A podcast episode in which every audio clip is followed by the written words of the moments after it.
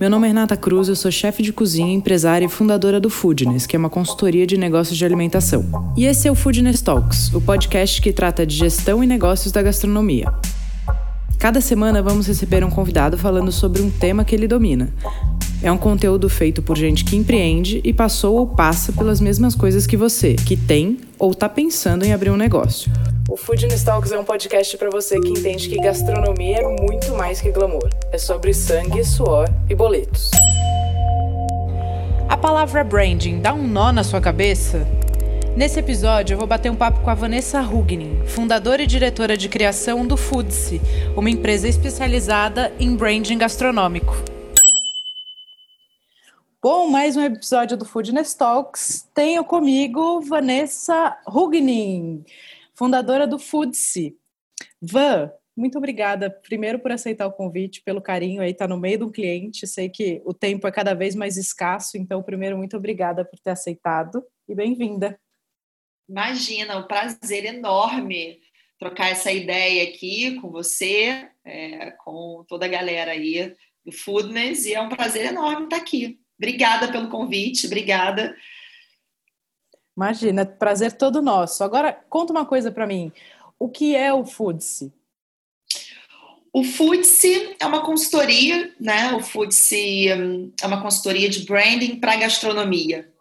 É, e a gente atua como consultoria, também como mentoria, como cursos online e também a gente é uma plataforma de conteúdo gratuito, né? A gente produz aí na nossa plataforma Enfodere-se, é, um conteúdo para empoderar mesmo o empreendedor gastronômico a construir marca, né? Que é o que a gente mais preocupa aqui, né? Esse momento de não só pensar é, no negócio, mas pensar em construção de marca para esse negócio. Então, essa é a viagem aí, é o tempero do Foodse para o mercado de gastronomia e, na verdade, é segmentado para gastronomia, porque são aí as minhas horas de voo no mercado antes do Foodse. Né? Então, antes do Foodse, eu fui executiva de marketing de algumas marcas de alimentos e bebidas, alimentação, food service em geral, aí. Então, já tinha esse sonho de empreender e conseguir contribuir dessa forma para o mercado, né? fazendo o que eu já tinha feito aí para algumas marcas, para o todo. Então, nasceu o Foodse aí com essa proposta. Muito legal, muito legal. Você está no Rio, né? O Food, o Foodse tem cinco anos. Mas é você atende Brasil todo, né? Atendo, sim. Na verdade, os projetos de consultoria, como eles são como ele é um projeto com uma metodologia muito dinâmica, ele é presencial, né? Então a gente atende aí Rio e São Paulo, enfim, é o grande eixo desse produto. Mentoria a gente atende online, né? Então o programa de mentoria são quatro encontros então, esses encontros podem ser online e a metodologia flui muito bem para o online. É, e os cursos online, enfim, para todo mundo e para todo lugar. Muito bem, a gente já está namorando fazer umas coisas juntas, né, em breve. Exatamente, legal. Ô, Van, vamos começar do começo, porque eu gosto muito de algumas frases que você fala e eu vejo muito essa dificuldade nos meus clientes ou nos seguidores do Foodness. Então, vou começar a fazer as perguntas mais básicas e depois a gente tá vai aprofundando, tá? O que é branding? Pois é, é, quando a gente começou a falar de branding, né, cinco anos atrás aí, aplicado à gastronomia, né?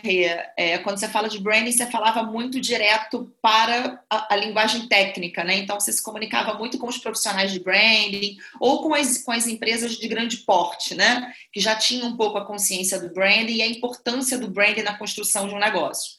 Quando eu venho há cinco anos atrás, né, começar a falar do branding, é, para a gastronomia, né, com uma metodologia muito própria minha de construção de marca, de novo por conta dessas horas de voo aí, né, deu para criar uma receita aí e conseguir implementar ela nas marcas. Então, quando a gente começa a falar de branding lá atrás, realmente a gente teve uma dificuldade, né? Porque não era uma linguagem muito próxima. Então, eu entendi que a gente tinha um papel no Foodse de democratizar o branding, né? De levar essa ferramenta de, de, de transformação, né? essa, essa, essa provocação do branding para todo mundo, né? Para todo pequeno empreendedor, para todo médio empreendedor, para todo grande empreendedor, enfim. Então, a gente ficou muito com essa missão de democratizar né, o branding, né, de fazer ali que tivesse uma forma fácil é, desses empreendedores entenderem que ele é um aliado é, no momento de iniciar um negócio. Né? E quando a gente fala é, do branding aplicado à gastronomia, a gente fala de, de ingredientes específicos, né, que a gente sabe que entende que funcionam muito bem num conceito de gastronomia, né?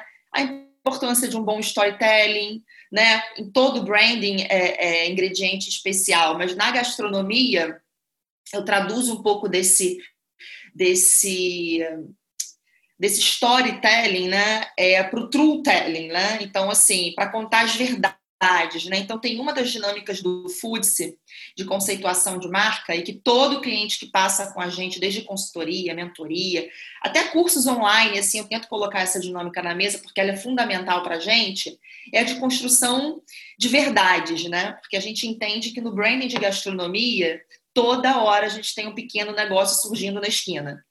Então, toda hora eu tenho um novo negócio acontecendo. Eu acho que é o mercado, você deve saber aí melhor do que eu, que mais cresce aí no Brasil, né? É, eu, fech... eu saí de uma empresa, é, eu fui desligado, eu vou abrir ali uma iniciativa gastronômica com meu brigadeiro. Eu estou me, me, aventurando, eu começo pela cozinha, né? Então a cozinha é muito próxima de todo mundo.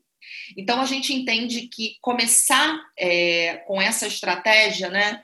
É, dentro do branding gastronômico, que é verdades da marca, é muito importante porque ela cria autenticidade. Então, o tá. branding gastronômico, acima de tudo, é, nas estratégias do Foods, é criar autenticidade. Né? Então, assim, na verdade, não é nem criar, ele é resgatar. Né? Então, a gente faz sempre essa provocação para o empreendedor a quais são as verdades da sua marca. Quais são as verdades da sua cozinha? O que, que torna você único nisso que você faz? Né? Por que, que, que é autêntico? E aí a gente começa a escrever o truth-telling dele. Né, a, verdade das histórias, né? Porque não adianta você contar aí uma história incrível se ela não for real. A gente vem de décadas aí com algumas marcas, com algumas marcas já fazendo isso, né? As marcas, é, e aí algumas marcas, inclusive até no nosso setor, foram aí pegas né, nesses códigos aí de storytelling falsos e tal. É, e é a única coisa que eu não recomendo. Então, a viagem que a gente sempre faz dentro do branding gastronômico é começar pelas verdades. Então, quem está ouvindo a gente aí, comece agora a se provocar quais são as verdades do seu negócio. E aí você começa a dar história, dar sentido e transbordar isso para os seus canais, né? Então, seja o ponto de venda lá no seu restaurante, no seu bar, na sua confeitaria, enfim, sejam as suas redes sociais, é, então, dentro do branding gastronômico, eu acho que o ingrediente mais especial é, seria esse, né, de, de, de, histórias, de verdades. E fora isso, o branding gastronômico de forma macro é conceituar, né, gerar valor, é como todo branding, né? A diferença é que para o gastronômico a gente tem alguns atalhos aí, é, por conta dessa metodologia, né, e desse desenvolvimento que a gente já fez, que a gente consegue ajudar melhor o empreendedor nessa jornada. Né? Então, a gente entende que contar a experiência antes do prato né, é importante, porque o prato sela né, essa viagem. Né? Então, ele tem que ser foda? Tem que ser foda, né? mas como é que eu faço para esse cliente chegar a esse momento de experimentar? Então, o branding gastronômico para a gente aqui é um pouco dessas ferramentas aí, desses ingredientes que no final do dia é agregar valor à experiência. Né? Então, é justificar preço, né? Então, uma, uma provocação que eu sempre faço aqui é, é isso, né? Assim, não existe barato nem caro, existe a história que você não contou, né? Porque se você recheia de significado a tua experiência, o preço que está no seu prato, ele vai ter valor agregado. Então, preço é uma coisa aqui que a gente a gente bate muito em cima, provoca muito também o empreendedor aqui que chega para a gente, porque a gente tem que contar história, a gente tem que agregar valor. E tem várias formas de fazer isso, seja pela experiência, seja aí pela história que eu conto, seja pela linguagem visual, verbal. Então a gente trabalha um pouco disso tudo aqui, né, dentro do branding gastronômico. Então, acho que é um pouquinho disso. É basicamente construir e posicionar a marca, né? Se fosse é falar num, num, macro, é, é você Exatamente. contar toda a história para é construir. Levar esse posicionamento. Exatamente. O final é o posicionamento né? Você conseguir com que o, é, que o cliente escolha onde ele, onde ele vai estar, né? Então, assim, é, é seu destino, né? Como é que eu me torno destino sempre, né? E aí eu justifico o meu faturamento, né? Então, o branding ele ajuda nessa viagem do vender mais lá no final, né? Uhum. É, mas até chegar lá a gente tem aí alguns atalhos, algumas estratégias. E você falou uma coisa que eu também acredito muito, que é a história da verdade, né? Para você é inegociável que para construir uma marca de sucesso ela tenha verdade por trás daquilo, daquilo que está sendo dito. Exatamente, Rei. Assim, é... e eu sempre provoco muito isso aqui, porque, por exemplo, se a gente faz uma marca de produtos saudáveis, né? Que recentemente a gente fez um projeto de rebranding de reposicionamento né, de uma marca. A gente faz questão de saber dos ingredientes, se em algum momento né, essa verdade é, precisou ser desconstruída, até para a gente conseguir entregar da, da forma mais transparente possível. Porque às vezes tem alguma coisa ali ou outra que depois, depois contra o conceito. Né? Mas se a gente consegue mudar, e aqui a gente já mudou inclusive ingrediente né, de, de, de marcas aqui, por conta dessa provocação. Né? Então, era um açúcar X e virou um açúcar Y, né? porque ele entendeu que se ele entrega uma verdade fragmentada, né, é, não é transparente, e em algum momento a gente vive no, no momento de rede social. Né? Em algum momento essa verdade vai vir à tona. Então, se eu tenho algo né, que é imprescindível ali para a história que eu estou contando, tem que ser verdade. Né? Agora, se eu estou contando uma história que não tem nada a ver com, essa, com, a dos ingredientes, por exemplo, que eu dei aqui, problema nenhum, você vai buscar as outras verdades. Então, por isso essa, essa provocação, esse exercício das verdades da marca, eles trazem exatamente o que é o propósito da marca. Né? E se é o propósito, ele é inegociável. Né? Então, Sim. é muito legal porque a gente participa um pouco dessas construções. A gente vê coisas aqui acontecendo muito legal, assim, porque se torna verdade e depois a gente vê o puta sucesso que faz, né? Porque tem verdade na entrega. Então, verdade é, para o branding gastronômico, assim, é inegociável. Né? Principalmente se ela é uma história que você está entregando na ponta. E acho que nesse momento que a gente está vivendo, né? Esse novo momento, né? Essa nova era, né? Das marcas, cada vez mais o propósito está é, tá sendo colocado à mesa. Né? Então, eu diria que os clientes estão consumindo o propósito, né? É, e depois o produto. Então, acho que é importante essa relação de verdade, essa relação de valores, né, das marcas cada vez mais estarem humanizadas. Sim. E propósito foi uma marca que acabou sendo um pouco prostituída aí, né? No caminho, os, os, coaches de, de palco começaram a usar, acho que isso muito, e aí virou, ficou um pouco prostituído, mas é tão importante, né? Eu uso até quando, quando a gente ou participa disso, ou já pega uma marca que tem essa história do propósito e da construção forte, a gente usa isso inclusive para contratação de equipe.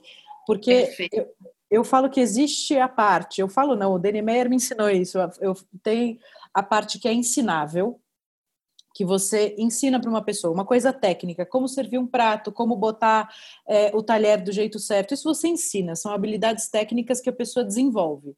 Agora, as verdades, a pessoa vem com elas. E se você contrata pessoas que, que vibram a mesma coisa que a sua marca, né, que, que é, dividem as mesmas verdades, a chance desse casamento ser bom é muito mais alta, né? Extraordinário, muito bom. Achei e ótimo. A gente usa isso muito na, na, muito. na, parte de contratação, de como montar uma equipe. Isso faz toda a diferença, diminui sim, turnover. Porque, sim, porque senão depois você passa a ter que doutrinar aquela equipe, né? E aí, se você já traz ela com essa essência genuína, né? Acho que flui muito melhor, brilhante, muito bom. Muito bom, que bom que você gostou. Agora me conta uma outra coisa. Sim. A diferença de marca e logo, porque as pessoas têm a impressão de falar, ah, eu tenho uma marca, eu paguei alguém para fazer um logo, eu mesmo fiz um logo, pronto, pá, tem uma marca. Sim, sim. A gente, a gente a gente passa muito por isso, né, dentro do mercado inteiro, né? Eu acho que todas as categorias, né, que trabalham com branding, e a gente tinha muito isso, né? A gente falava de branding é visual, né? E aí a, primeira coisa é a minha identidade visual, né? E aí quando você fala do branding como ferramenta de construção de marca e que identidade visual é uma delas, né? É uma ponta delas, você entende que isso pode ser muito maior, né? E aí, por isso, toda a nossa sede aí de querer empoderar o empreendedor a entender que o branding dele vai para sempre, né? Ele começa quando ele cria a identidade, o conceito, mas ele vai enquanto o negócio dele existir né? Porque todo mês ele tem que se reinventar, então o branding ajuda ele, porque toda vez que ele pensa no cardápio, ele precisa que esse cardápio tenha sintonia com o conceito de marca dele, então o branding ajuda ele, né? Então o branding está no cotidiano dele, né? E muitos não percebem, né? E quando de fato está é, a gente vê aí trabalhos de restaurantes, de grupos, de iniciativas gastronômicas incríveis, né? Então, o logo, né? É, a gente sempre tenta separar um pouco aqui disso aqui, né? O logo faz parte da marca, né? É o que a gente cria é, de forma visual. Então, ele é, uma, ele é um dos temperos, né? Ele é um dos ingredientes aí do prato. Vamos pensar assim nessa, nessa analogia. Mas o prato é completo por muitas outras por, por, outros ingredientes, né, por outras peças, por outros insumos. Então, é, a marca é o conceito, né? É o que você define como proposta, como propósito, né? Então, e a identidade, o logo ali, ele é a forma, né? Então, vamos dizer que ele é a linguagem visual, né? E a marca ela é o todo, ele é a linguagem visual, ela é verbal, ela é a assinatura que você escolhe para essa logo, né? É, para essa a gente chama de assinatura ou tagline, né? Então, se eu tenho aí uma. A gente sempre provoca que as marcas saiam com essa tagline, né? Ou com essa hashtag, com esse movimento, né? Cada vez mais as marcas, por pela necessidade de serem humanizadas, né, é importante que essa identidade visual saia com um manifesto, né, não seja só uma linguagem visual, só um design, né, mas que ele saia também com um manifesto. Então, todas as marcas que nascem no Foodse, todos os projetos de criação aqui que passaram por nós, e eu via isso há pouco aqui, que a gente criou uma marca é, para uma linha de um chefe italiano, que é uma linha é, de frios, né, que está chegando aqui no Brasil, e aí a diferença que ele, que ele via e o porquê ele procurou a gente, e aí foi muito legal, porque ele falou, ah, é, vocês fazem assim umas marcas um pouco ativistas, né? Eu achei ótimo, porque eu falei, não, na verdade não é uma marca ativista, né? É importante as marcas é, terem posicionamento e movimentos, mesmo que seja numa linha de frios, né? É, uhum. E aí a marca dele é um pouco disso também, e ele curtiu essa pegada. Então, os projetos que chegam aqui para a gente chegam muito por conta desses manifestos assim que a gente cria junto com as marcas, né? É, o Futs é um pouco disso, né? O Futs é ali uma identidade, mas a marca dele é a fome de detalhes, né? É inspirar é, o empreendedor a provocar esses detalhes, né? Que é um dos ingredientes do branding gastronômico, né? Quando você encanta ali de repente por uma louça, por um talher, por um guardanapo, é, por uma mensagenzinha que veio, né? No prato. Então toda essa essa, essa série, né? De provocações para encantar, né? É o que faz essa experiência ser muito maior. Então o logo aí é só é, uma função funcionalidade né, dentro da marca como um todo. Então, a marca aqui para a gente, ela tem esse manifesto, ela tem esse conceito, ela tem esse posicionamento e a logo é consequência disso tudo. Tanto que a gente só cria logo aqui dentro do projeto de identidade, é quase que no, no, no meio da etapa, né? Antes da criação da logo, a gente tem uma série de caminhos aí para provocar o empreendedor antes de chegar nela. Perfeito. Ô, você estava falando agora de posicionamento de marca, essa história do ativismo eu achei maravilhosa também. E nas redes sociais, como uma marca deve se comportar? A gente vê, às vezes, quando os próprios gestores administram os, as redes sociais, as coisas se confundirem um pouco, né? Tem que ter um cuidado, assim, até de quem seguir, se posicionar politicamente ou curtir posts políticos. O que, que você recomenda é, nesse aspecto? Sim, o que eu recomendo, Rê, assim, e aí é uma recomendação muito minha, né? Muito de experiência minha é, e do que eu tenho vivido ao longo desses anos, né? E eu sempre recomendo. É, nesse momento, a gente vive um momento de marcas com propósito, né? É, é muito importante a gente entender, é, quando a gente cria né, uma iniciativa é, gastronômica, que é a nossa história aqui, mas qualquer outra, é, o que, que, faz sentido, quais são os meus valores como marca. Né? É, e se de fato eu conto na ponta os meus valores como marca para o meu cliente. Então, se o meu cliente, vamos colocar aí, você falou do digital, né? Se o meu seguidor ele conhece, ou o meu leitor, ele conhece os meus valores enquanto marca, eu venho contando essa história através de produto, através de iniciativas, através de engajamento. É, essa mensagem, essa mensagem chega de forma muito muito bacana e muito bem posicionada na hora que eu tenho um movimento macro, né? um movimento de rede, vamos dizer assim. E a gente vive um momento de grandes movimentos de rede, né? É, que é muito legal. É, mas é muito importante as marcas entenderem esses valores para saber quando elas precisam se posicionar. Porque não adianta eu me posicionar. É lógico que tem frentes é, que são inegociáveis e que a gente sempre recomenda as marcas se posicionarem. Né? É, tem causas né, que a gente sempre recomenda. Então, é importante entender esses valores, porque na hora que eu vou é, engajar né, uma, um movimento político, por exemplo, né, que é o que eu não recomendo às marcas de gastronomia, é, porque no final do dia a gente atende todo mundo. Né? No final do dia a gente é plural no cliente. Né? Então, se o cliente chega e diz o partido dele, por exemplo, a gente não vai convidar ele a se retirar pelo partido né? Ou pela linha de racional, ou enfim, qualquer outra coisa. Estou dando um exemplo de político aqui só para tangibilizar. Claro. É, então, o cliente ele é plural, né? Eu preciso dele independente de religião, independente de qualquer outra coisa.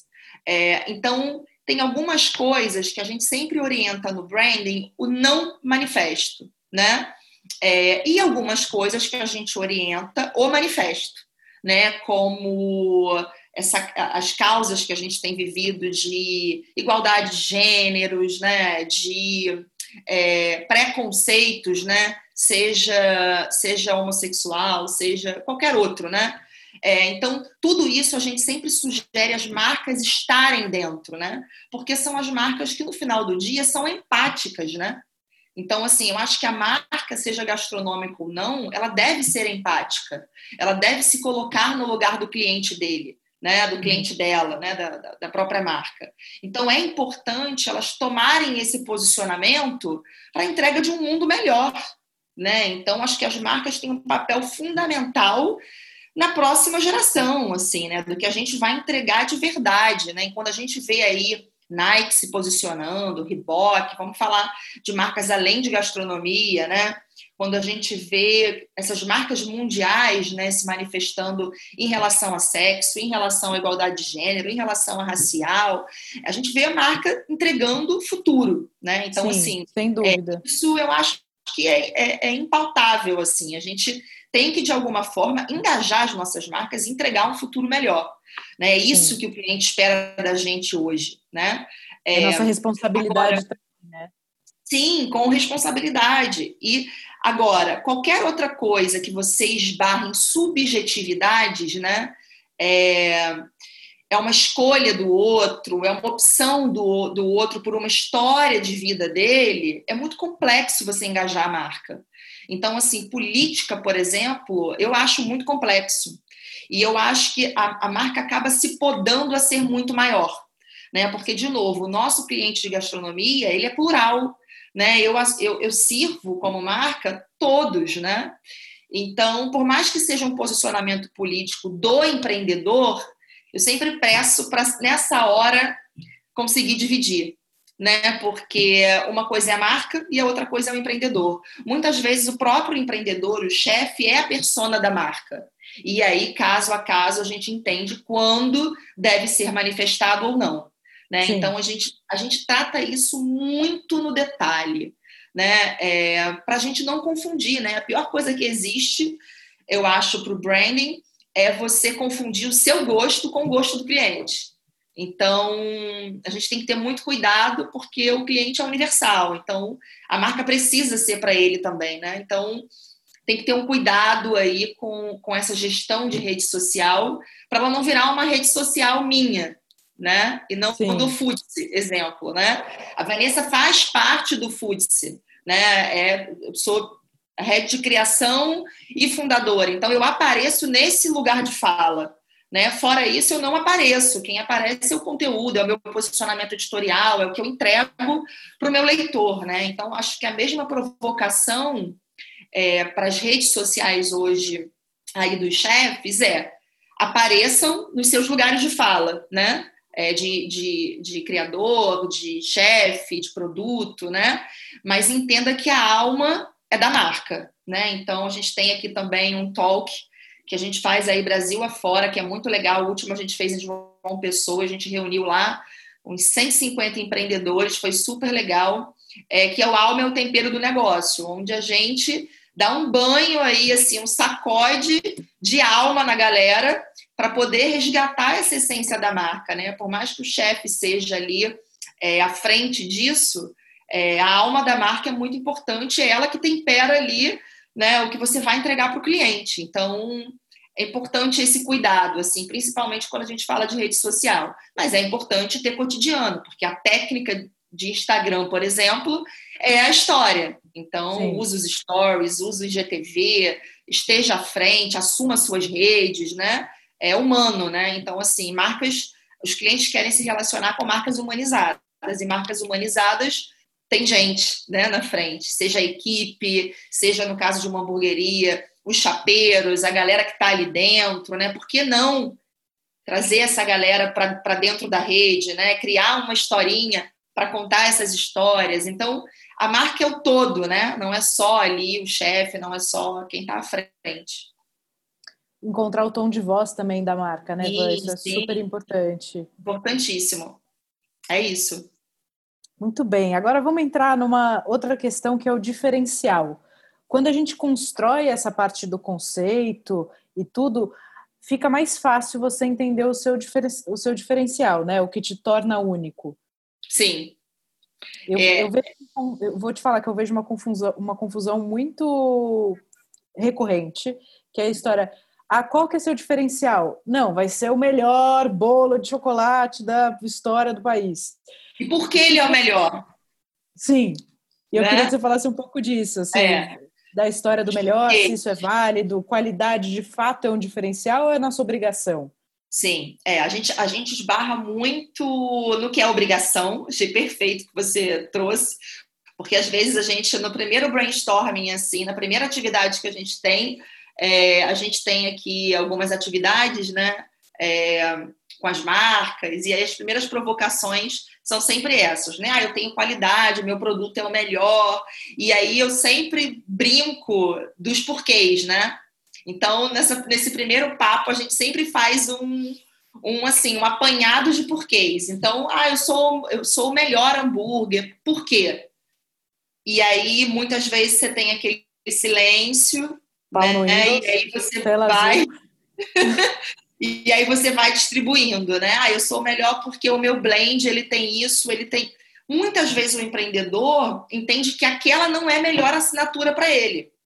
De melhor, né? Porque ele já se coloca num lugar né, um pouco arrogante. Então a gente tira um pouco, não é assinatura, é uma das verdades, é um dos pilares da sua marca, que deveria ser obrigação. Então ele não deveria nem aparecer aqui. Eu quero aqui só. Lembra daquela dinâmica das verdades? É, é, exatamente isso. Eu quero aqui o que torna você único. Né? Então, a gente leva nessa atividade, por exemplo, três horas. Né? Essa atividade são três horas, assim, para aparecer ali todos os ingredientes do porquê ele é único. E é muito legal, ouvindo até dos empreendedores, e essa é uma dinâmica de consultoria, mentoria, criação de marca, ela é par né, para todas, porque muitos deles falam assim: nossa, nem eu tinha noção de que assim, eu não tenho diferencial. Para mim é um diferencial, mas Sim. quando eu olho para o todo e quando eu tenho essa provocação, não é. Eu vou voltar para casa agora e definir um diferencial e a gente continua. Né? E aí surge realmente algum ingrediente assim incrível, porque muitas vezes ele pode estar no produto ou ele pode estar na linguagem, ou eu posso criar esse diferencial. Eu posso criar uma linguagem visual, eu posso criar uma linguagem verbal, se ele realmente não tiver no produto, né? E aí é muito engraçado também, porque às vezes a gente tem essas colocações, né? Eu tenho direto aqui algumas provocações. Ai, mas nem é o melhor, a melhor comida. Mas, gente, é incrível tudo lá dentro, né? Nossa, é isso. Então o cliente come o conceito, né? Ele consome Sim. o conceito, a marca, e por último o produto. Então, o quanto o branding pode agregar valor e sabor ao produto, né? Então, a gente faz essa provocação do, dos porquês para ele se encontrar, né? E aí entender, não, realmente eu uso um fornecedor, eu tenho um fornecedor, por exemplo, de um ingrediente X que ele é incrível e ele é o diferencial porque a farinha é única ou porque ele conta uma história daquela farinha né? E a gente distribui né, essa história. Tem um, um, caso muito engraçado, vou até contar aqui, óbvio, sem citar a marca é, e o cliente, mas é, que é uma provocação legal e que eu acho um exercício fantástico, assim.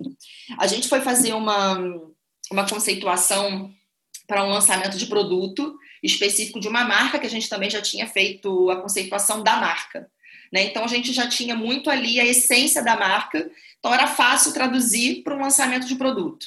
E como era um produto super estratégico, né, eles contrataram uma conceituação só para esse lançamento de produto.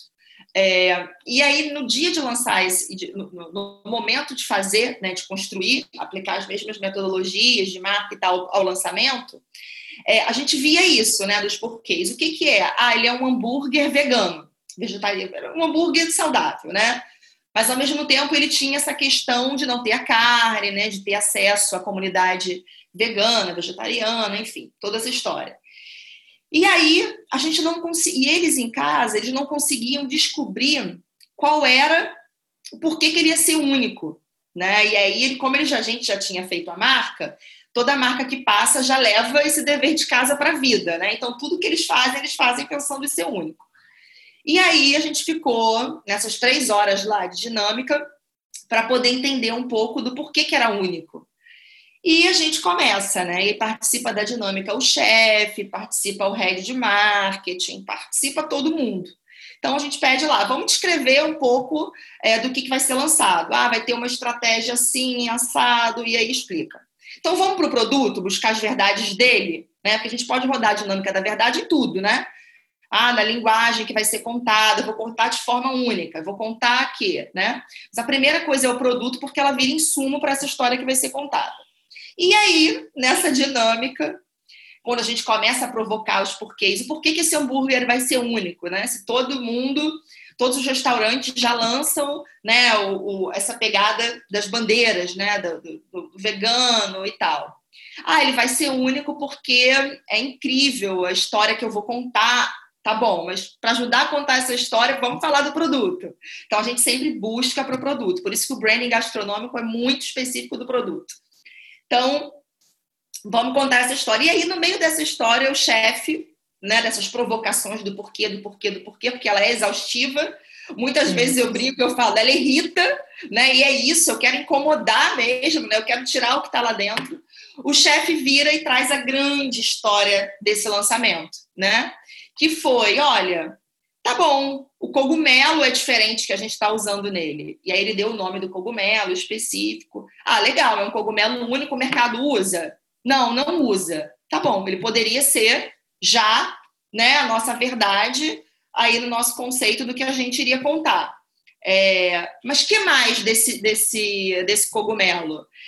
Pois é, tem uma história legal esse cogumelo, o chefe trouxe. Esse cogumelo ele é colhido numa lua específica. É, porque ele, ele, ele, na verdade, se favorece, ele é muito melhor, né? E ele é próprio para ser colhido nesse momento. Ele é colhido à mão, tem todo um tratamento. Rê, a grande história do lançamento. E foi um sucesso, né? Porque, primeiro, era uma verdade. Abriu, a, abriu na mesma lua? né? Era uma verdade incrível da marca. A gente traz uma puta tendência aliado, né? A, a, a sazonalidade, o respeitar o ambiente, né? A uhum. cozinha, ao mesmo tempo que sazonal, né? Local. Então foi brilhante. Isso virou o storytelling, o true telling da, do lançamento, né? E foi um grande sucesso. E depois disso surgiram outras ideias incríveis de ativações, né? Então, por exemplo, a, a playlist era Raul Seixas, é, e aí criou-se toda uma história, foi um sucesso. E é isso, assim, um pouquinho desse exemplo para dizer para a gente que tem sempre as verdades, né? O que a gente tem que fazer é parar algumas horas para se incomodar, né? Sim. E aí buscar. A gente cria muito, joga no cardápio e quer o sucesso, né? Não entende que precisa parar um tempo antes dessa criação para se provocar. E é nisso que o food se ajuda muito isso é só um dos ingredientes, mas tem uma série de ferramentas aí que a gente que a gente roda quando a gente vai conceituar marca, lançamentos, enfim, é, qualquer negócio. Muito bem. Você acha que as marcas que têm valor, você acha ou você vê no mercado, né? Essas marcas que, que têm valor, elas têm mais chance de dar certo ou de ter mais penetração de mercado? Nossa, Rê, assim, 100%. É, eu acho que quando a gente constrói um posicionamento consistente, né? E posicionamento consistente não é a gente ter um posicionamento, um conceito, lançar e lancei, né? Eu preciso sustentar esse posicionamento, né? Enquanto essa marca, exatamente, com essa, enquanto essa marca existir, né? Então a consistência é um grande aliado do branding gastronômico, né? Então não adianta eu só chegar com um conceito incrível no mercado, né? Se eu não tiver consistência nos meus canais, nos meus lançamentos, né? Se eu não respeitar o DNA que eu criei lá no conceito, né? Como essência, é, eu me perco, né? E aí a gente entende que toda vez que a gente fragmenta o conceito, toda vez que eu me perco, se eu não estou no momento de reposicionamento, eu dou três passos atrás na minha escada e o final dela a gente já conhece. Né? Então, o posicionamento é subir essa escada, né? É, e todo dia contar um degrauzinho. E acho que tem uma coisa muito legal, que é uma outra dificuldade que eu vejo muito no, no mercado, que é quando você já tem o seu valor, quando você constrói esse valor, esse conceito, você vai atrás da sua verdade, fica quase que orgânica a definição de público-alvo. Sim. Porque quando a gente fala de público-alvo, você fala, tá, mas qual que é seu público-alvo? O ímpeto do cliente é responder todo mundo, quero atender todo, todo mundo. mundo. Imagina, como é que eu vou escolher uma pessoa? Não posso. É, e é um grande erro, né? Porque quando a gente não escolhe, a gente não define o nosso público, a gente vai acabar sendo escolhido. E aí, às vezes, o público que te escolheu é um público que quer gastar menos ou que pode ter um ticket médio, né? Acaba tendo um consumo menor do que você esperava. Aí a sua marca perde um pouco de. É, dessa história da verdade do, do posicionamento, porque você não definiu, não construiu a sua comunicação específica para um grupo de pessoas. Sim. Queria que você falasse um pouquinho disso. Sim.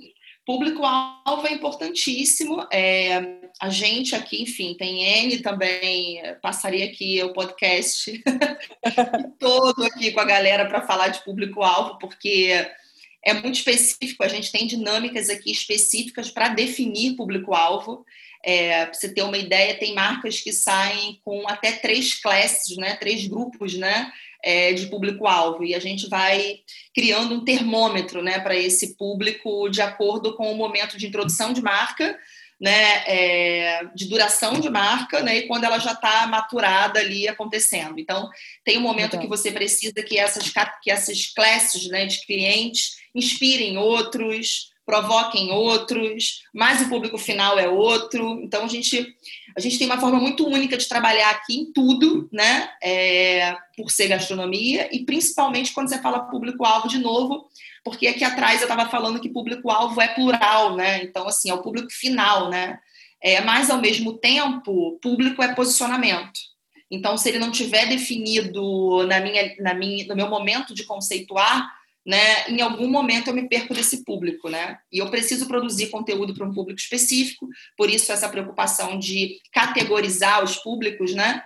Mas uma coisa que eu acho muito legal e que é, eu acho que as marcas poderiam já né, sair na frente e começar, principalmente em gastronomia, é a coisa que mais me incomoda, na verdade, é muita coisa da faixa etária. Eu ainda vejo agências, enfim, não é uma crítica, mas eu ainda vejo muitas marcas definindo faixa etária, né, definindo sexo.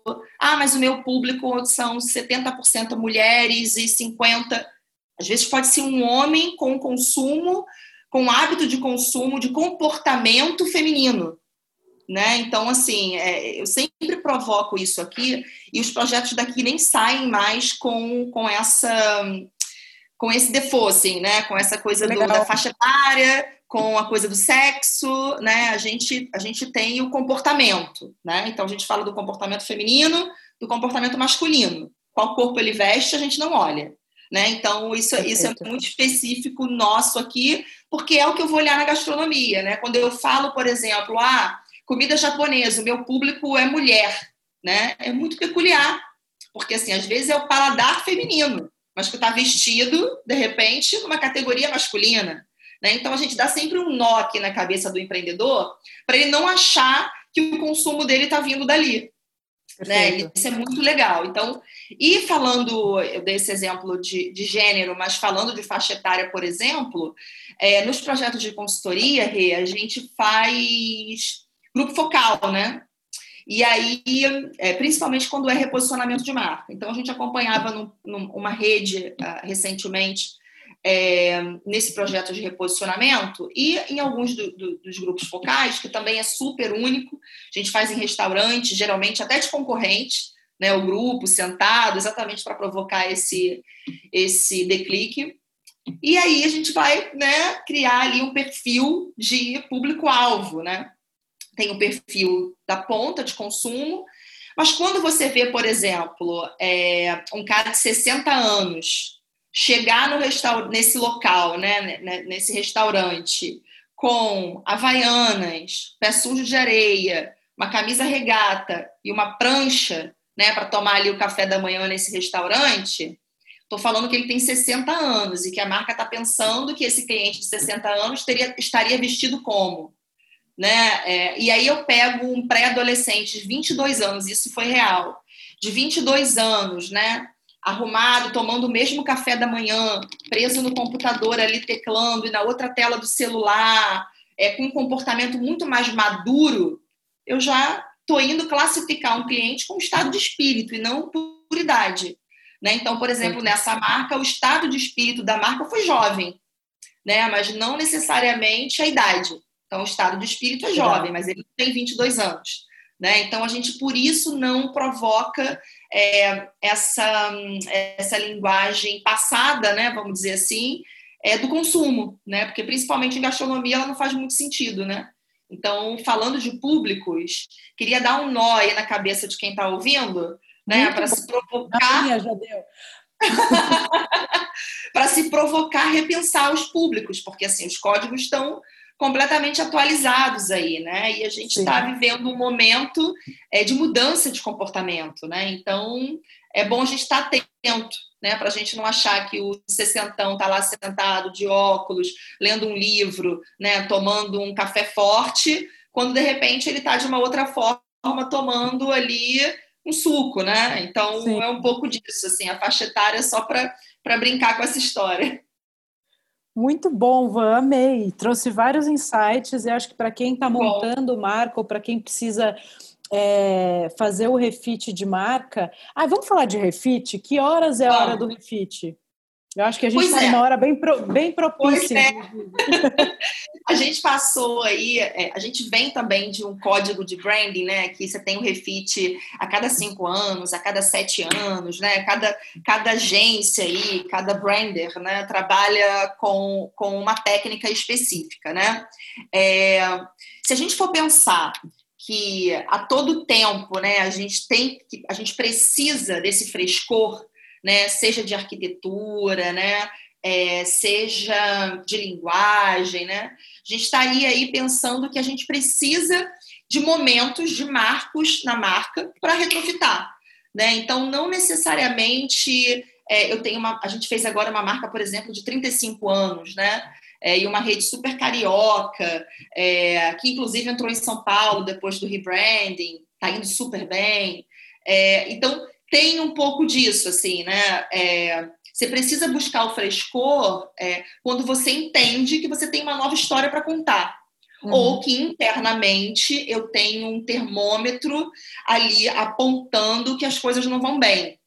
Né? Então, é, eu acho que é muito caso a caso, não tem uma receita de bolo.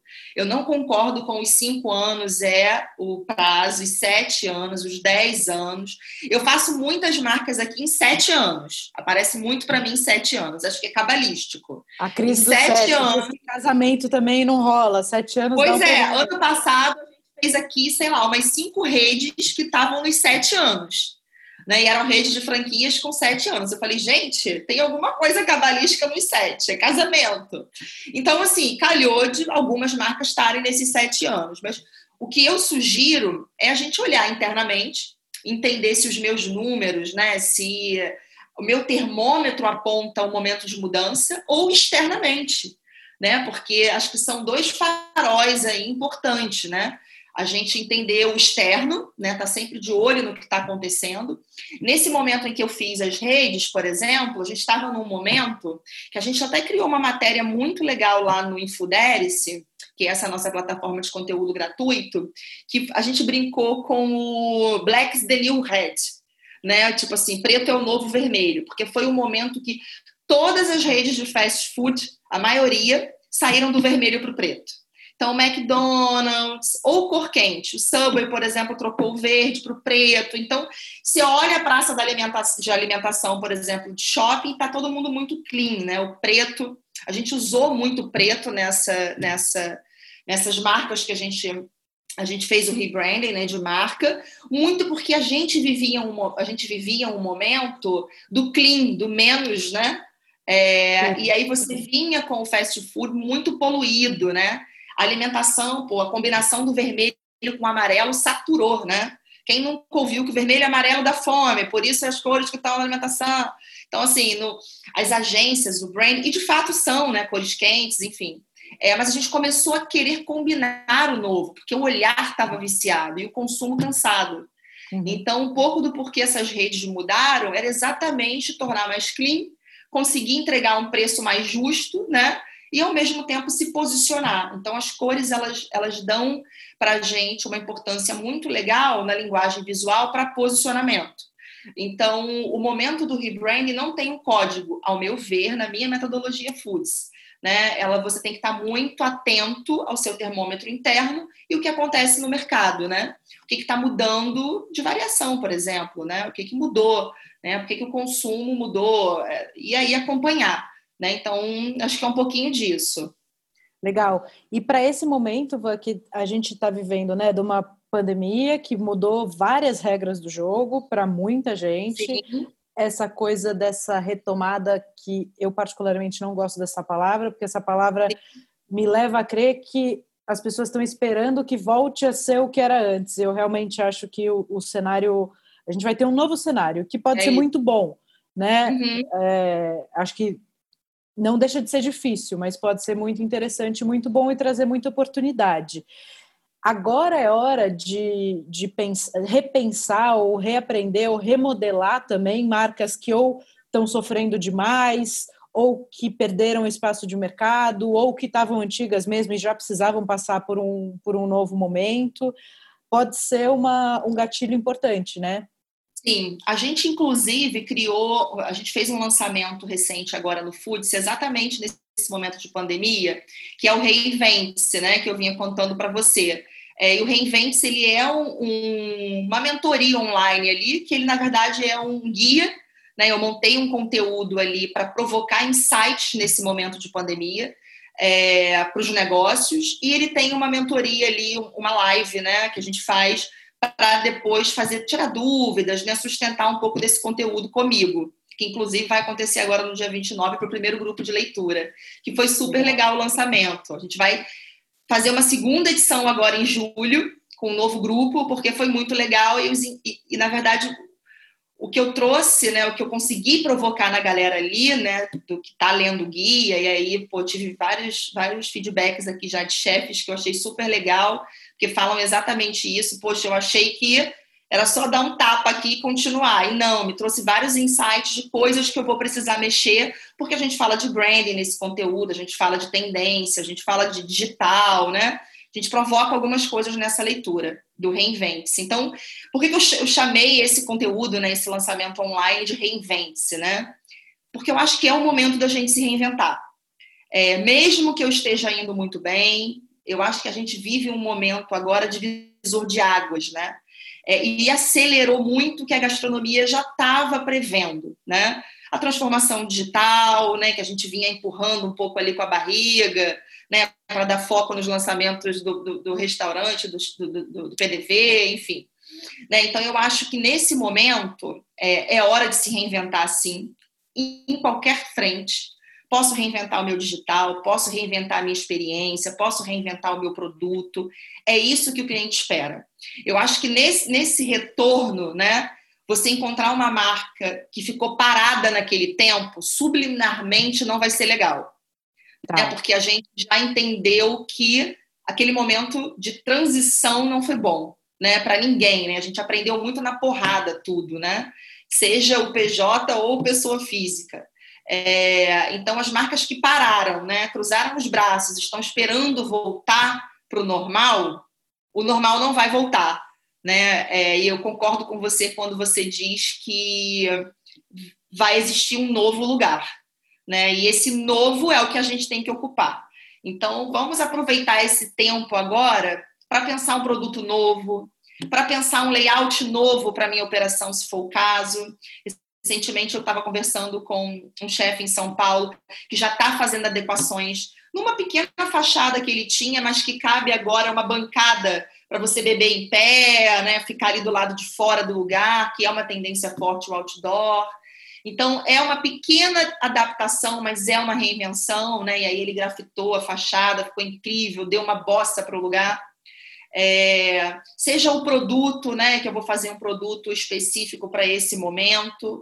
Então, seria o momento de reinventar qualquer coisa que seja para mostrar que a gente está à frente, que a gente voltou e que a gente tem novidade, né? Acho que é isso que o cliente espera.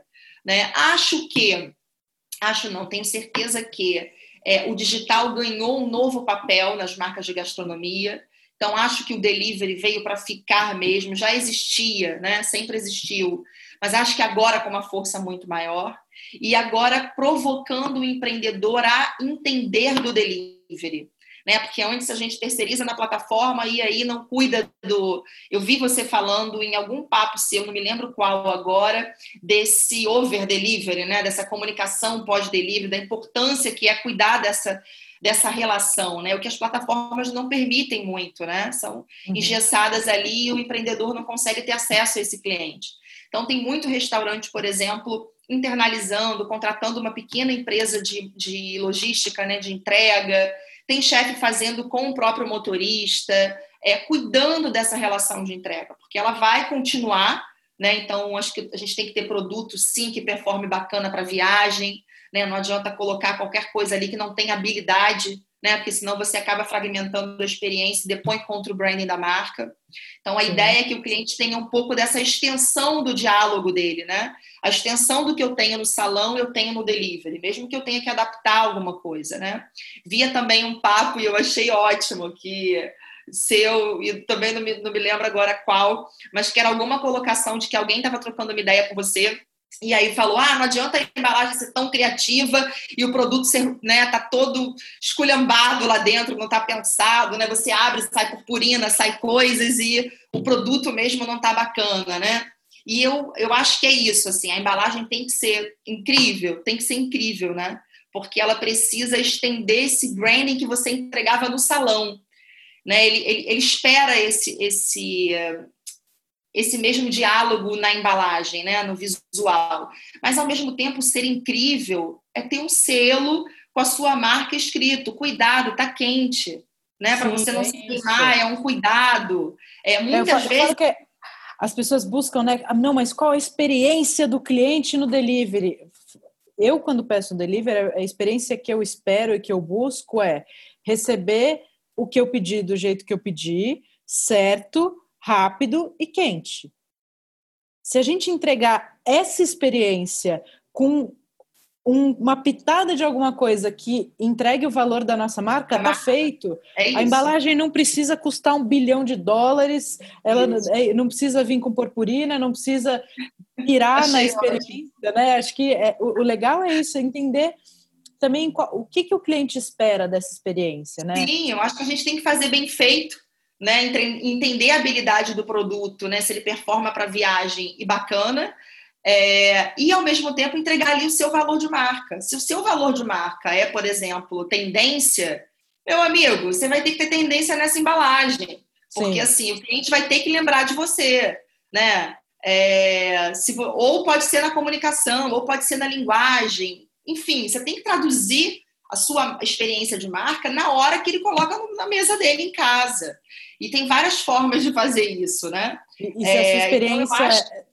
E, e, se a sua marca também tem um valor ali ecológico, Sim. cara, cuidado com a quantidade de lixo que você está gerando, né? Exatamente. É, tem que estar tá traduzido. Então, assim, o exercício que eu queria que quem está ouvindo a gente aí fizesse para falar de desse momento de transformação né, digital, de usar a rede social como canal para trazer esse delivery, porque é lá que a gente capta né, muitas vezes, porque você não está só na plataforma. Hoje eu digo que o cardápio, né, é, se é impactado por quem está consumindo, pela sua rede de amigos, né, pelo, pelo o, o, o senso de comunidade, né?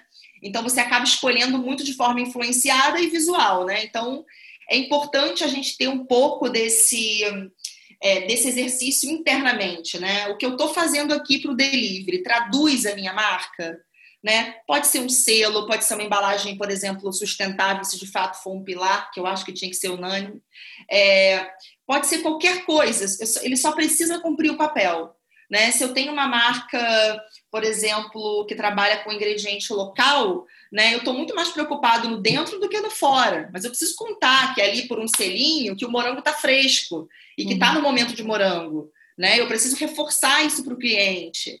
É, eu posso contar na embalagem, eu posso contar num guardanapo, eu posso. Então, tem várias formas de contar a sua história. Então, a provocação é usem o delivery para contar suas histórias, seja através do produto, né? Ou seja, do que a gente está entregando, né? Porque a gente sabe que esse, esse, essa, esse momento de retornar, ele vai vir em dose homeopática, né, Rê?